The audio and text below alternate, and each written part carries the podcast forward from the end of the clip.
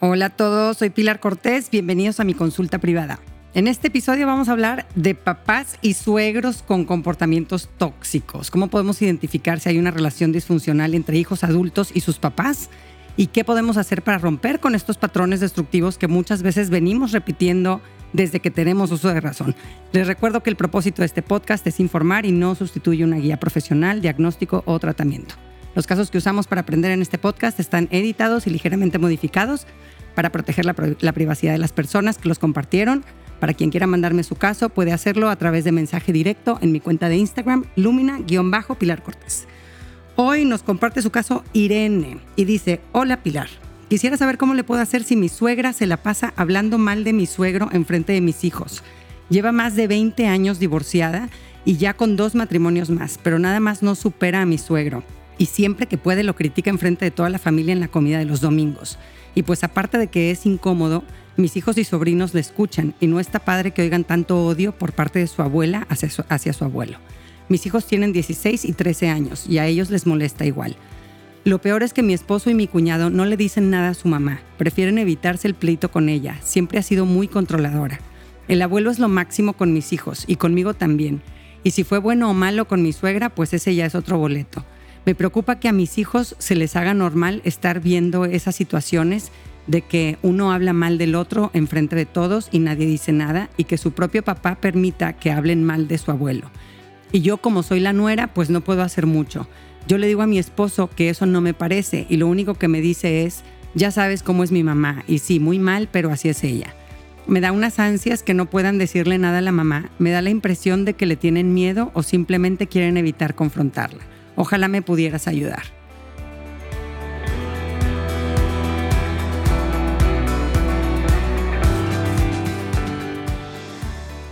Gracias por compartirnos tu caso, Irene. Ya hice un episodio que es de mis greatest hits que se llama Personas tóxicas y cómo lidiar con ellas. Es el episodio 36. Pero creo que tu caso, Irene, le da un matiz muy importante a este tema porque estamos hablando ahora de una figura que tiene una relevancia especial, la figura de la abuela o del abuelo, ¿no? Sobre todo en nuestra cultura latina, en la que valoramos muchísimo la unión de la familia y el honrar a nuestros familiares mayores. Eh, voy a dirigirme también a tu esposo, Irene, porque aunque no me preguntó, creo que no es el único hijo con una mamá o papá con dinámicas tóxicas y yo sé que hay miles de papás allá afuera que me escuchan y que les va a ayudar que exploremos alternativas de cómo lidiar con una situación similar. Y también eh, voy a dirigir este episodio a todos los que ya son abuelos. Tomen nota, abuelos, abuelas, evalúense con sinceridad y humildad porque quien no se sabe mirar a sí mismo no puede evolucionar. Hay que ser valientes para mirarnos, aunque duela. Es necesario hacerlo para que podamos modificar nuestros comportamientos tóxicos y dejen de lastimarnos a nosotros mismos y a los que nos rodean. Duele reconocer nuestros errores, pero hay que hacerlo para que dejen de doler. Y está claro que nadie somos palomitas blancas, todos tenemos cola que nos pisen y estamos aquí para aprender a ser mejores seres humanos y no nada más para andar apuntando a los demás. Así que vamos a empezar por cómo sé si hoy tengo una relación disfuncional o tóxica con mis papás, eh, que ahora son abuelos de mis hijos. Stephanie McAdan es terapeuta familiar y matrimonial y es fundadora del grupo Renewed Relationships, que está basado en California.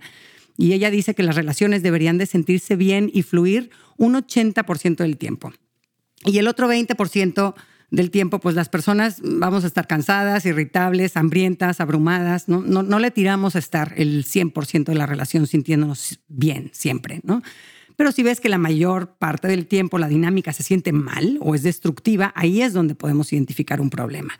Eh, esta, esta proporción del 80-20 es parecida a lo que vio John Gottman en, sus estudios científicos. él concluyó que en las relaciones sanas hay una interacción negativa por cada cinco positivas. Eh, otra señal que tenemos una relación tóxica con nuestros papás es que no nos atrevemos a confrontarlos cuando pensamos diferente, no nos atrevemos a expresarles nuestras necesidades, a poner límites para proteger lo que es bueno para nosotros y los nuestros. Nos da miedo decirles que no a sus peticiones o exigencias, a no complacerlos. Eh, ante ellos nos sentimos como, como sin poder, silenciados y, y atrapados por el miedo a confrontarlos cuando su comportamiento nos hiere. Y, si por fin el hijo adulto se arma de valor y, se atreve a decir qué le molesta, qué necesita, cuáles son sus prioridades o que esta vez no va a poder darles gusto, la respuesta de los papás, ahora abuelos, eh, no suele ser dócil, ¿no? En vez de responder con empatía, reaccionan a la defensiva y, recurren a técnicas de manipulación para recuperar el control, chantajes, amenazas, hacerse la víctima, infundir culpas, etc. Vamos a repasar una lista de comportamientos tóxicos. Algunos de ellos son más útiles que otros y tal vez hasta culturalmente aceptados en nuestra sociedad, pero disfuncionales al fin. Ahí les va. Eh, primero, los abuelos eh, con comportamiento tóxico usan la culpa y el chantaje para manipular a los hijos y nietos. Yo tanto que he sacrificado por esta familia y no son para venirme a visitar más seguido. Eh, las personas tóxicas mantienen su poder infundiendo culpas y jugando el rol de víctima.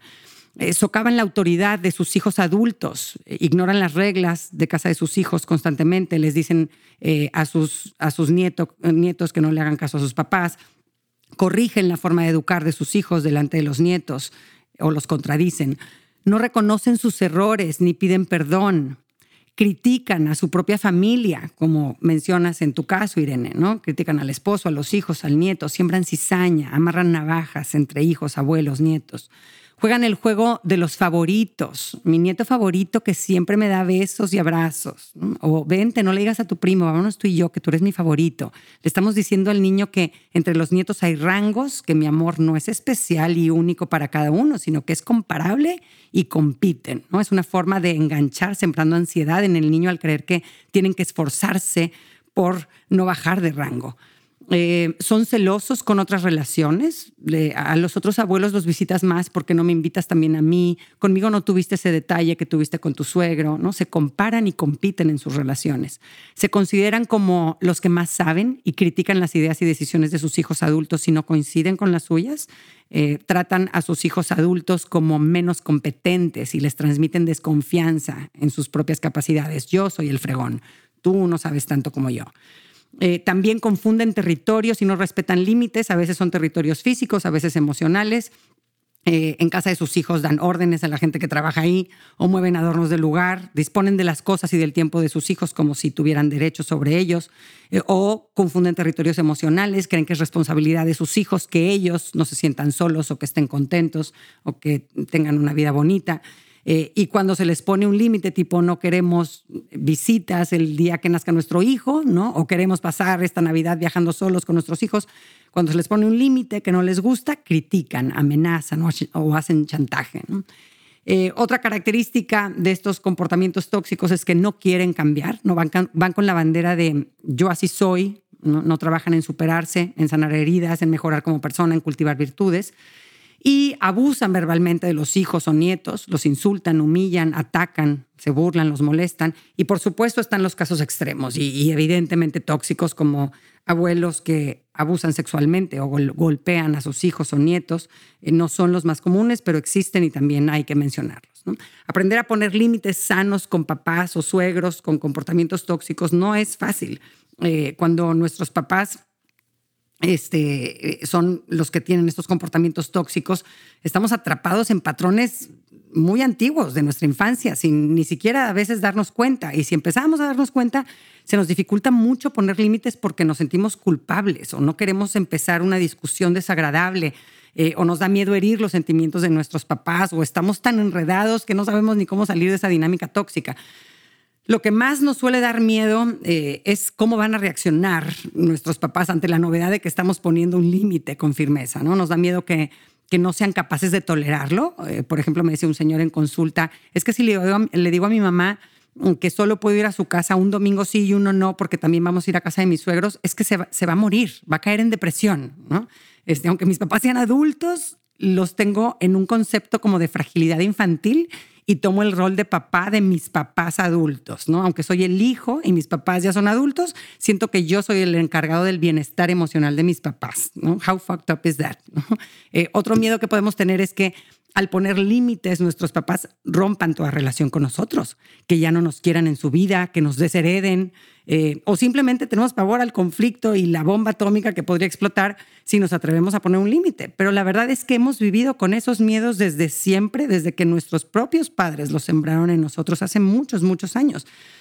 Pero hoy somos adultos y también nuestros papás lo son cómo reaccionan a los límites que podemos, pues, que ponemos, pues probablemente lo podemos anticipar, eh, pero cómo reaccionan a nuestros límites es responsabilidad 100% de ellos. Si ellos deciden que su vida se venga abajo porque solo vas a ir a comer a su casa cada dos domingos, pues esa es su decisión. Y si ellos deciden hacernos la ley del hielo para ver si así quitamos nuestros límites y nos volvemos a someter a, someter a su control, o si ellos deciden explotar y pelearse con nosotros, it takes two to tango, ¿no? Y, y eso significa que no tengo que participar en ninguna guerra que ellos empiecen, ¿no? Madurar también significa liberarse a uno mismo de patrones tóxicos de la infancia. Ahora vamos a pasar a la práctica. ¿Qué puedo hacer si ya identifiqué que hay una dinámica tóxica con mis papás o con mis suegros?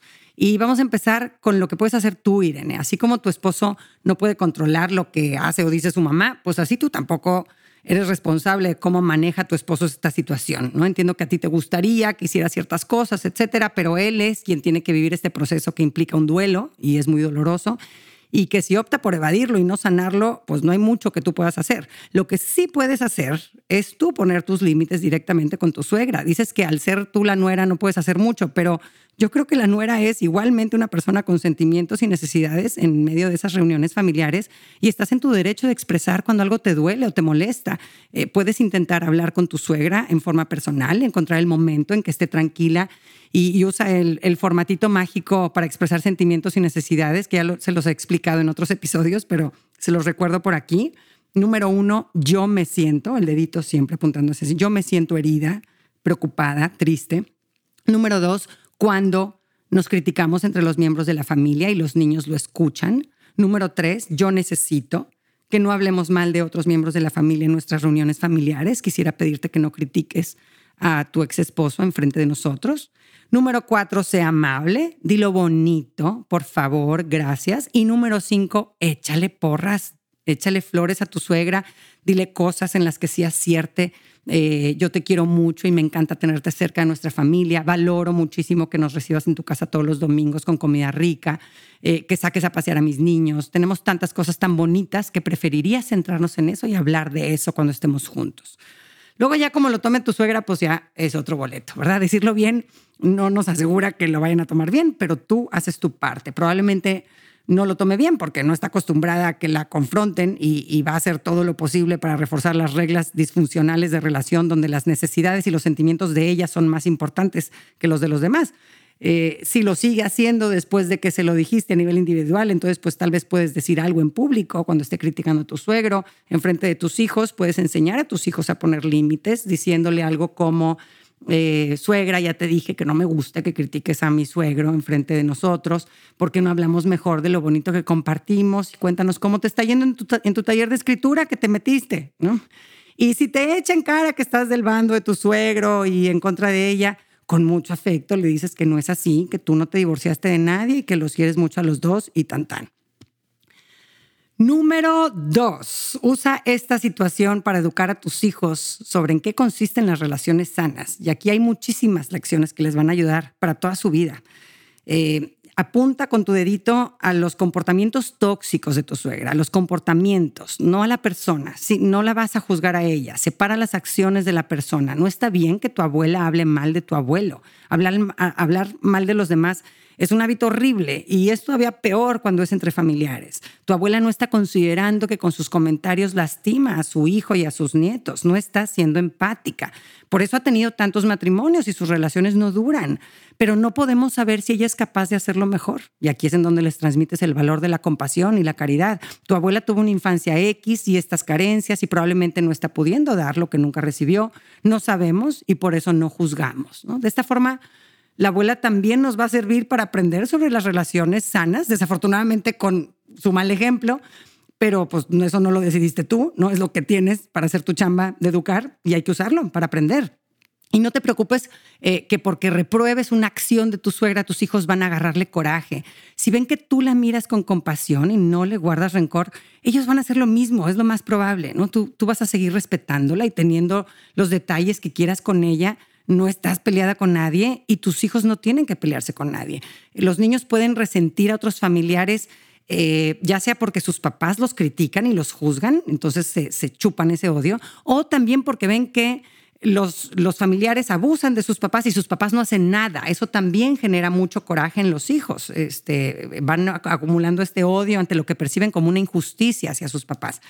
Eh, pero si no hay odio de tu parte y pones tus límites amablemente en tu relación con tu suegra, entonces no va a haber división en el corazón de tus hijos y van a ser capaces de quererla mucho con todo y sus loqueras. O si fuera el caso que hay un primo que trata como chancla a tu hijo, pues no lo vamos a invitar a la casa cuando sus papás se vayan de viaje. Eso es poner un límite, ¿no? Si quieres, te ayudo a supervisar a la maestra que los va a cuidar mientras estés de viaje, pero no se lo voy a poner a mi hijo en su cuarto tres días porque no le hace bien, lo maltrata, ¿no? Y, lo queremos mucho al primo y entendemos que igual ya está pasando un momento difícil por X razón y le deseamos lo mejor, pero no le hace bien ni a él, ni a mi hijo, ni a mí que permitamos maltratos. ¿No? A nadie le hace bien, al niño tampoco. Si yo se lo permito, estoy alimentando eh, su egocentrismo y estoy creando un monstruo, ¿no? Y esta es una lección importantísima que les va a ayudar a construir relaciones sanas, bonitas y constructivas. Número tres, enséñales a tus hijos a poner límites en sus propias relaciones y que practiquen con su abuela, Irene. Ahí tienes un, un, este, un laboratorio de experimento bueno para practicar esta virtud. Anímalos a tus hijos a decirle a su abuela, yo me siento triste cuando criticas a mi abuelo, yo necesito que no hables mal de él enfrente de mí, yo los quiero mucho a los dos, yo tampoco dejo a mi abuelo que hable mal de ti enfrente de mí. Qué padre que con esta situación tus hijos puedan aprender lo importante que es acertarse en sus necesidades y sus sentimientos y, no permitir relaciones narcisistas en donde el otro pone sus sentimientos y necesidades por encima de las nuestras. Número cuatro, y este consejo es para tu esposo Irene y para todos los que tengan que lidiar no con un suegro o una suegra, sino con un papá o una mamá con comportamientos tóxicos. Eh, es verdad que nosotros no somos responsables del comportamiento de nuestros papás, no podemos controlar lo que dicen y lo que hacen, ni los podemos obligar a nada, pero sí podemos y es sano expresarles nuestras necesidades con amabilidad. Puedes decir, mamá, no me gusta que nos critiquemos entre la familia, te pido que por favor no hables mal de mi papá en frente de mí o de mi familia.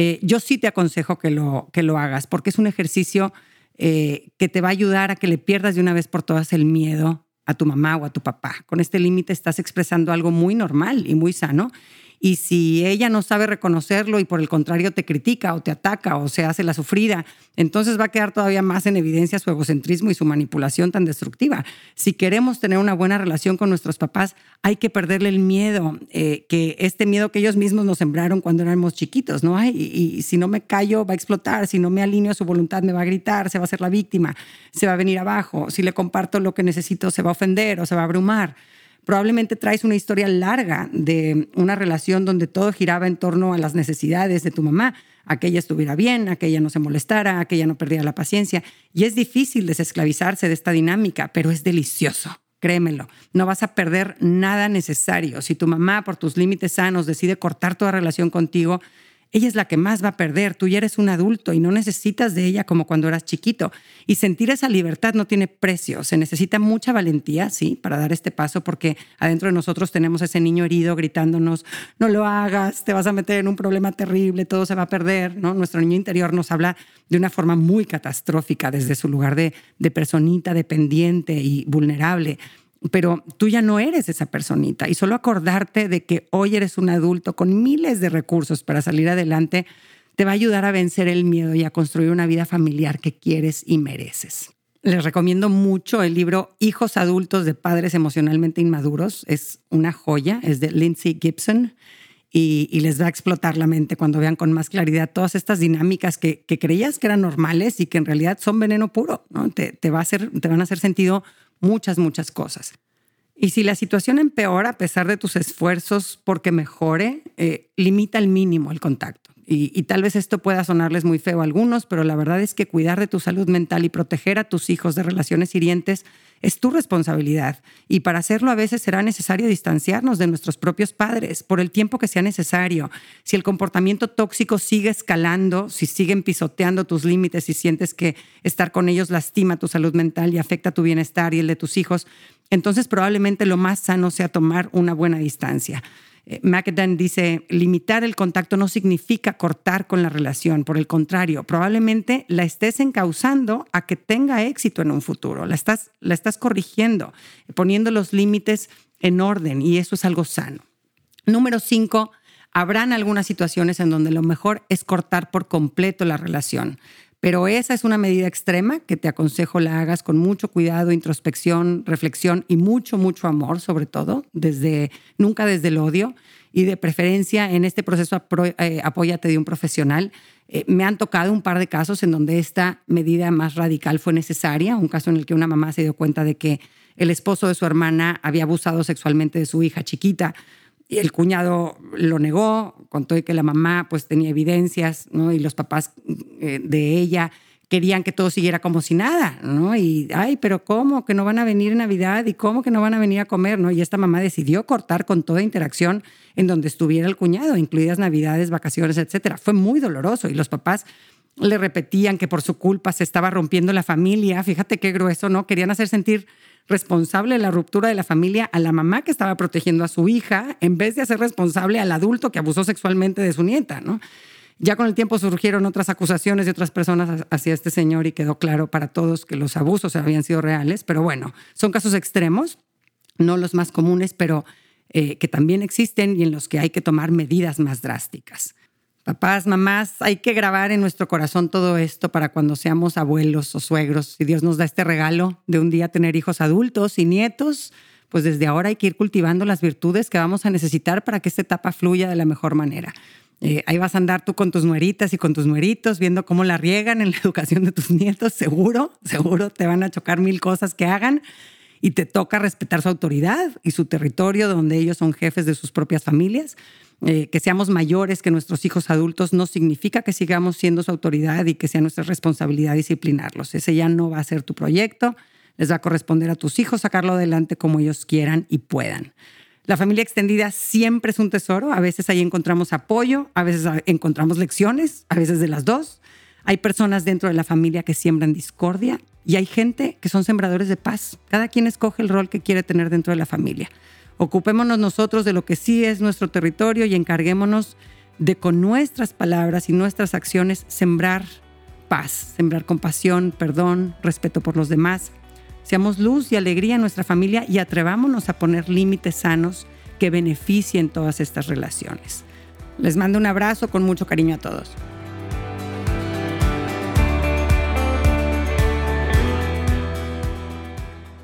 Gracias por acompañarme. Ojalá que hayas recibido a través de este podcast, aunque sea un poquito de luz. Si te gustó lo que escuchaste, suscríbete y aliméntate semanalmente con contenido que te ayudará a construir una vida mejor. Si quieres compartir la luz que te llevaste de este tema, puedes enviarnos tus comentarios por mensaje de voz o por escrito al número más 52 8111 930543 o por email en consulta privada arroba luminapilarcortés.com, cortés con S. En mi página puedes accesar a talleres en línea y más material educativo. Encuéntrame en www.luminapilarcortés.com.